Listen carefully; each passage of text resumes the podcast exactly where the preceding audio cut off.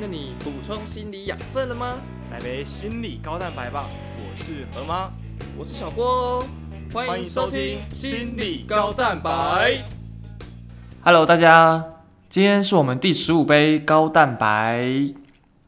那今天我们要谈一谈不一样的主题，就是一个是我非常有兴趣的主题。想问一下，平常你们有听歌的习惯吗？有啊，我骑车运动后都会。听音乐，都会听音乐。对，哎，T T 你嘞？看书无聊的时候。那你们有自己的歌单吗？我都是听排行榜上的歌。排行榜，所以就是华语流行音乐榜、音乐榜这样。或是西洋流行音乐榜。哦，哎，所以你没有自己的就是专属歌单就是了。没有啊，我没在运动，所以没有运动歌单。那河马你你呢？看心情。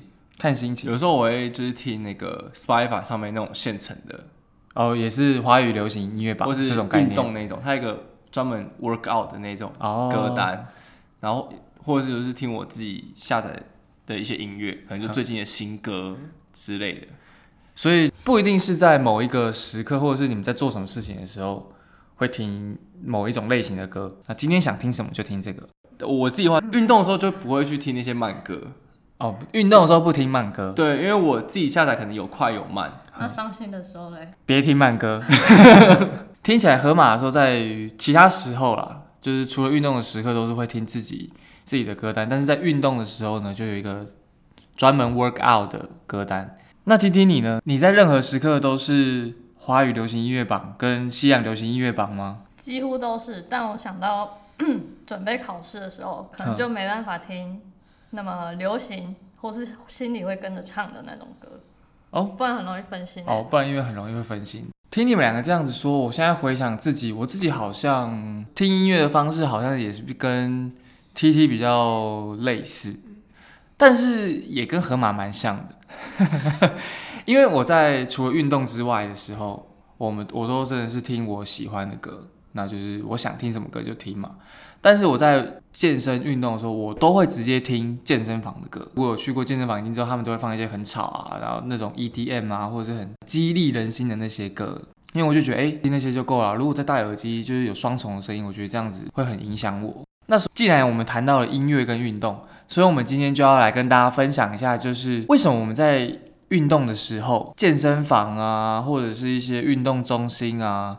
或者是甚至大家会看到一些运动员在比赛前，或者是平常有一些在路上慢跑的人，他们都会听着音乐。我们今天就想要来跟大家讨论讨论，在运动跟音乐之间，为什么就是变得是越来越有关联性？从刚刚的呃我们三个人的分享，你相信应该大家也有类似的经验，就可能我们在念书放松的时候，可能听的是比较慢。比较抒情的歌，然后在运动的时候，不管是健身房或者是我们自己的歌单，可能都是放一些比较快节奏的音乐。那其实这些慢节奏、快节奏的歌，其实都是有它的背后一些研究依据。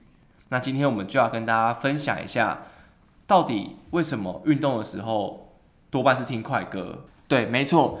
所以就像刚才河马说的，为什么在运动的时候要听快歌？然后为什么在可能比较需要静下心的时候，我们要听的是慢歌，所以我们会先从这部分来开始说一说。河马，为什么我们在运动的时候，大部分都听的是快歌啊？快歌到底带给我们什么样的效果啊？因为就是很多研究就发现说，就不管是我们做哪一种类型的运动，无论是今天是慢跑、冲刺，还是在做重训，就是这种阻力训练的时候。当快歌的节奏比较快的时候，其实是可以让我们就是比较不容易感觉到疲累，我们会跟着那个音乐随之振奋，好鼓舞人心。没错，然后就研究就有发现说，当有听快歌的人在卧推的时候，他的 E R M 是会比较高的。他虽然不一定可以做比较多下，但是他的 E R M 会比。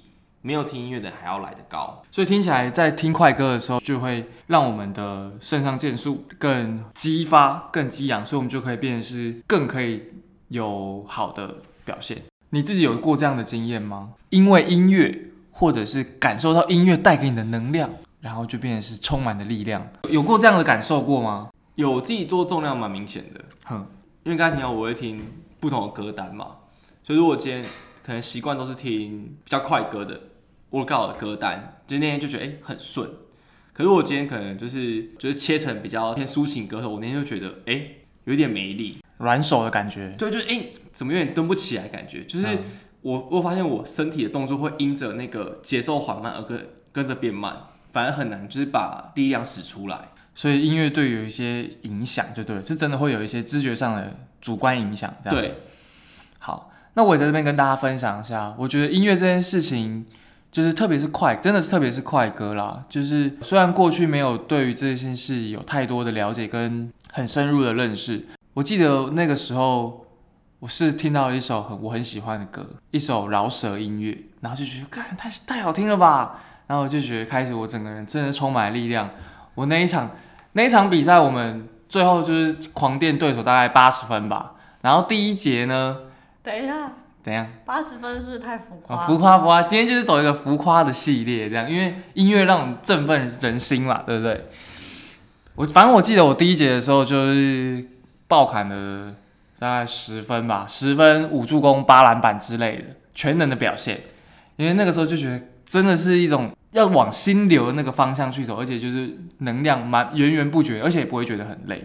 哎，那 T T 你有这样过吗？就是快歌让你有一种很开心，然后或者是在平常的时候，或者是带给你有什么样的愉快，或者是更兴奋的？当然，听快歌的时候，感觉心跳加速，然后会感觉比较兴奋。如果在精神不好的时候，读书的时候听太久的慢歌，就会有点想睡。然后那时候你就可以切换到节奏比较快的音乐，然后就突然惊醒啊，或是切换到你喜欢的音乐，其实你也会变得比较有精神。河马，你也会变比较有精神吗？不会，想睡就是睡，直接睡是不是？但是对你来说，这件事情是可以的，是可以的，可以的。好，那在这边我们就要先暂停一下，因为。刚才有呃，在 T T 的分享中就有提到说，因为 T T 他听快歌的时候，在他很想睡觉的时候是可以做一个切换的嘛，因为他可以从一个很没有精神的时候，或者是很想睡觉的时候，就变成是比较有精神，好像有一种提神的效果。可是对河马来说反而不是。好，在这边我们要暂停一下，要跟大家来讨论一下，说，哎，音乐是不是会有着个人差异，或者是因为个人的喜好度、熟悉度？甚至是文化上的差异，所以对于每一个人来说有一些不同的效果。对于这件事情，你们有什么看法？就像刚才小郭的经验，就提到一个很重要的东西，就是那首快歌、饶舌歌是他喜欢的，所以因着他喜欢这饶舌歌，所以他开始会很振奋、很开心。大家对音乐也一定很有很多的共鸣。就像我每次在看 YouTube 的 MV 底下留言一样，有些抒情歌或是快歌，大家就留下自己的故事。可能这些人因着这些音乐有了一些共鸣，想他的人生故事，有些想法。所以同理，很明显是我们在快歌的时候也是一样，我们喜欢他的节奏，甚至是这首歌我们听过他的歌词，我们觉得他非常振奋人心，所以我们会去激励我们去做某些事情。对，我觉得这都是蛮重要的一部分。嗯，所以其实音乐它对我们来说，就是如果我们真的打动到我们的心，或者是跟我们是很相关、很熟悉的话，那其实对我们来说才是真正有一些帮助的。你说是吧？我刚刚就想说，同一个球场应该是听同一首歌吧？哎，对。但对手一样也听到那首歌，却没有小郭这样子的表现。哦，可能就是这个差异的来源。例如说，小哥小波他就是喜欢老舍歌，可对手可能刚刚喜欢抒情歌，所以老舍歌对他来说就没什么用。音乐它其实就真的是很看个人的主观喜好跟主观的熟悉。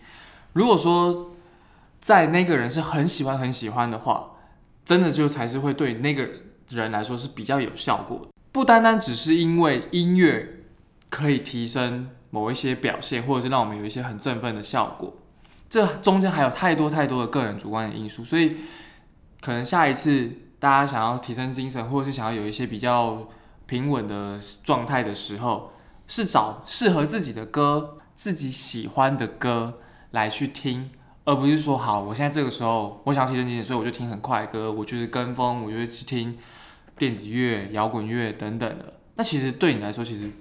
不会有太大的效果。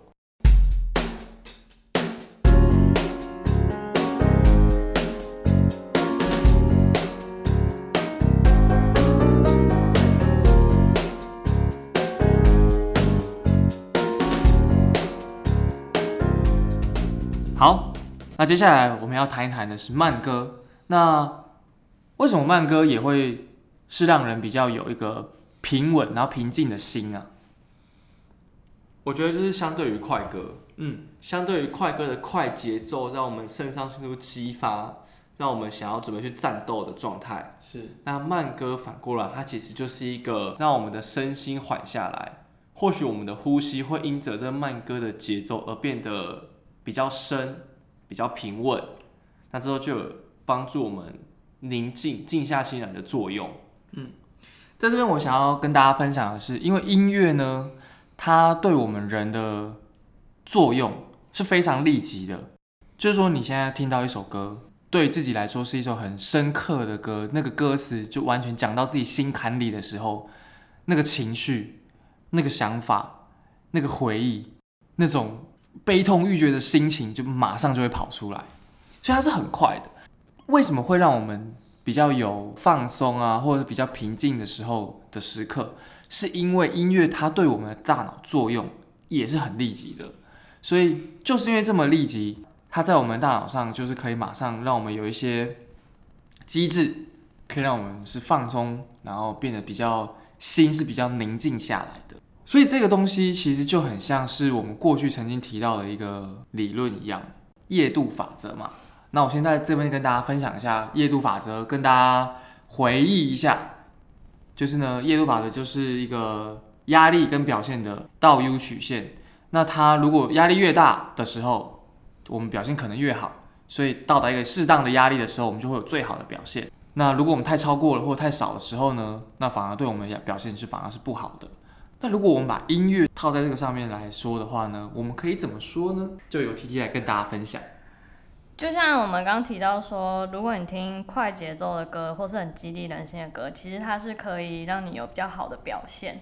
那就跟夜度法则一样，到达那个你最适合的压力，你听到了一首你最适合或是那种节奏跟气氛最符合当下环境的时候，其实那时候你的表现会是最好的。但是如果是听到了一首你觉得不适合你，或者是音量太大、整个太吵的话，其实就是会降低我们的表现。音乐其实就是一个算是一种媒介吧，它就是也是让我们可以在做事情的时候，或者是在运动的时候，可以提升我们的一肾上腺素或者是交感神经，然后呢就可以让我们变得比较有活力，然后可以去好好的专注在这个当下，因为有着音乐，你可以跟着它的节奏，你可以跟着它的律动，或者是跟着它的这个情境里面，然后帮助我们适时的在这件事情上面有一个更好的表现。但就像 T T 说，如果太超过了，或者是你已经主观觉得到说这件事情很吵、很烦，或者是已经觉得诶怎么太柔和啦，或者是太吵了等等的，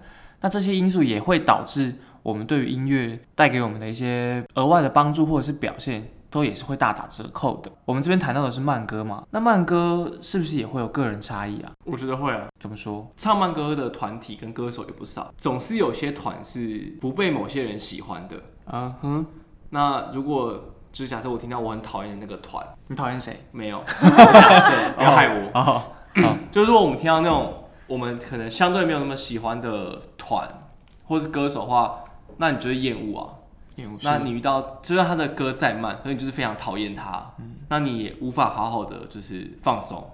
没错。哎，T T 有讨厌谁吗？没有，哦，你也没有。或是跟歌词的内容、你的感受，就像你刚刚前面讲的，这歌对你来说有没有意义，或者是故事，或者是他曾经是听这首歌的时候，你跟一个你很讨厌的人在一起，哇，超级制约。没错，所以你就这首歌就对你来说就没有舒缓跟疗愈的效果。所以音乐它其实有一定的效果跟一定的帮助，但其实听起来到最大最大的原因还是在个人的那个主观的感受跟主观的喜好、熟悉度等等。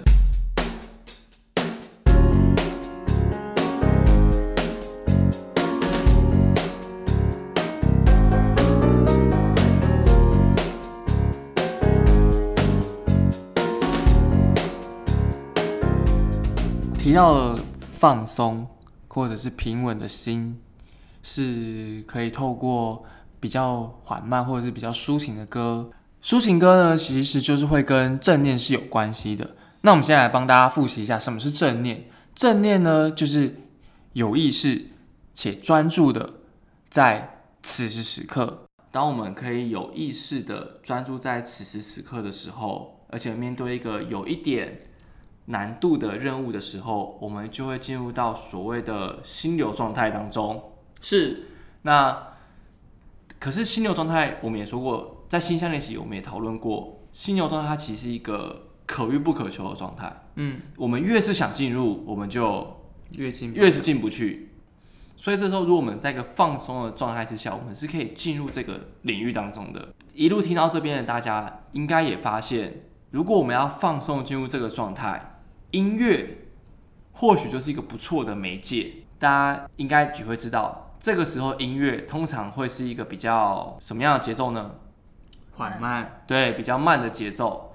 那透过这样的慢节奏、轻音乐方式，帮助我们放松。专注进入到这个心流的状态当中。那其实进入到心流这件事情，就像科马说的，其实不是一件很容易的事情嘛。所以这必就必须要去是很长时间去练习啊，跟去体会的。那还有一点是，音乐除了它可以帮助我们可以能够放松，然后在呃当下可以很有意识，然后可以很专注之外，其实正念它的附加价值就是可以带给我们很有放松，有一个很比较。很 peace 的感觉。如果我们在可以很专注、可以很活在当下、很有意识的时候，那再加上音乐所带给我们的一个平静、比较沉、平稳的心的时候，那对于我们整体的放松，就是有一个更加成的效果。所以这就是为什么很多时候在正念时刻或者是在放松的时刻的时候，我们会听的音乐都是比较抒情、比较轻、比较轻松的音乐。那就是可以让我们更放松，然后打往心流的状态去走。谈到这里，我就想到一件事情，是我不知道你们两个有没有这样的经验，就是可能在一些咖啡厅啊，他们都会放一些很轻的音乐，然后就是嗯巴哈啊、贝多芬这种钢琴乐啊，或者是一些呃自然的声音，然后里面就一大堆人在念书。那你们觉得这样子跟我们刚才讲这些？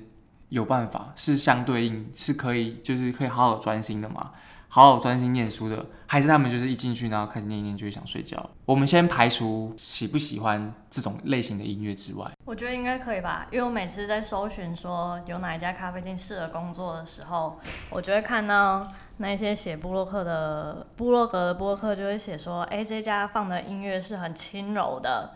很轻的，然后是很适合读书跟工作的。那的确，如果我真的是要选择一家咖啡厅去工作的话，当然不可能选择那种重金属，那种咚咚咚咚咚，不然你要怎么怎么思考？可他就会很提振精神啊，就是哇，文思泉涌，就啪啪啪啪，然后。可我觉得那样比较不容易专心。哦，所以还有其他因素所影响。你呢，喝吗？我也觉得就是这种比较音乐之外，它的环境也是打造成就是比较舒适的。嗯，可能会很适合念书或者是聊天的地方，所以在情况下会觉得很放松，你会进入到一种哎，我好像要认真做某些事情的状态之内。所以说，其实如果正念再加上音乐这件事情，是可以很帮助我们此时此刻在做这件事情上面嘛。所以这其实听起来是好像大家都蛮认同这件事情的。那因为这样听一听，想因为我刚刚我们这样子讲完，然后我刚刚听你们两个这样讲。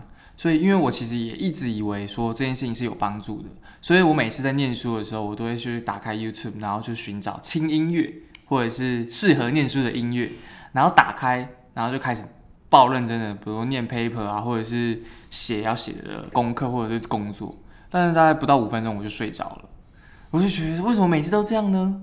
那听一听，然后经过你们两个这样说，我知道，因为我并没有正念，我并没有有意识的在做这件事情。我很认真的沉浸在那抒情的音乐里面，所以我放松的睡着了。OK，所以就跟大家分享一下，就是音乐这件事情可以帮助我们的事情其实很多。那对我们来说也会有一些可能是没有用的音乐，或者是根本就毫无关系。中间有很多的因素，或者是有一些跟个人有关系的一些呃经验或者是喜好、熟悉。今天想要带给大家的是，音乐其实是可以帮助我们在某些时刻。可以有一些更好的表现，或者是可以让我们更能够有一些放松的效果。只是在那个当下跟那个情境之下，你必须要有一些更好的专注，或者是是你喜欢的。那个才是可以更有一个加成的效果。所以绝对不会说我只要听这样子的音乐，或者是我可以有只要听歌，或者是这个音乐就可以带给我真的很很大的帮助。那这是一个是需要去跟自己去做一个搭配的。那今天的第十五杯高蛋白就到这边。那我们就是一开始跟大家讲了快歌，好，快歌如何让我们振奋人心，然后也提到了，当我们面对不同的歌曲时，如果刚好是我们喜爱的，有更大的加成效果，就像小郭之前比赛经验一样。没错，那再慢慢的有快，那就有慢。那慢歌呢是如何让我们抒情的，能够去放松，专注在念书上？但如果太沉浸在其中，又会跟小郭一样，就睡着了。好，那今天的高蛋白就到这边。那在下一杯高蛋白当中呢，我们就会进一步跟大家讨论说，到底这样的现象背后可能跟什么样的生理、心理机转是有关联的。好，所以如果有兴趣的话，想要知道为什么的话，那就一定要下礼拜继续收听我们的心理高蛋白。那喜欢我们的节目，可以到 Apple Podcast 上面给我们五星回馈，或者是在 First Story 就是给我们赞助我们一杯高蛋白的钱。那有什么问题或想法，都欢迎到 IG 或脸书搜寻“健心运动心理”给我们回馈。好，那我们就下礼拜再见喽，拜拜。拜。